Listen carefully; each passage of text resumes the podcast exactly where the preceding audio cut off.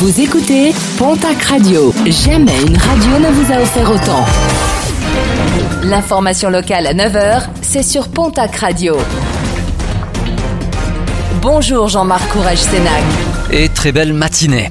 Beaucoup trop pressé, un automobiliste a dernièrement été interpellé sur les routes des Hautes-Pyrénées. Un automobiliste espagnol qui circulait à 159 km/h au lieu de 90 sur la RD 929A à hauteur d'Avezac.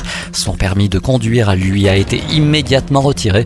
Il sera par ailleurs prochainement cité à comparaître en France via les autorités judiciaires espagnoles. Le bureau de l'Assemblée nationale a été nommé hier au cours de l'ouverture de la session ordinaire 2020-2021. David Habib, député PS des Pyrénées-Atlantiques, a été renommé vice-président de l'hémicycle. Ils seront six au total à se partager cette tâche. Plusieurs cas de Covid-19 déplorés du côté de l'Union Tarbes-Lourdes Pyrénées, cinq joueurs ainsi que trois membres du staff du club de basket. Le premier match de la saison qui devait se jouer ce samedi est donc reporté. L'UTLBB devait se déplacer à Vanves.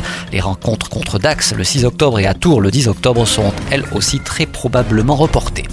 Qui nous amène au programme sportif de ce week-end avec en rugby top 14 la troisième journée du championnat.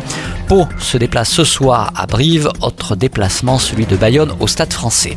Toujours en rugby, la nationale. Demain samedi, le stade Tarbes Pyrénées Rugby reçoit l'équipe de Bourg-en-Bresse. Déplacement de Dax à Albi. En basket, Ligue féminine, le TGB reçoit demain samedi au Palais des Sports du Quai à Tarbes l'équipe de Charnay.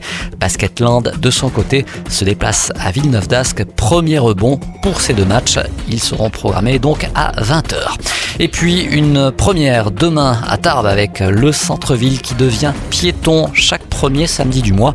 Donc la première, c'est ce samedi.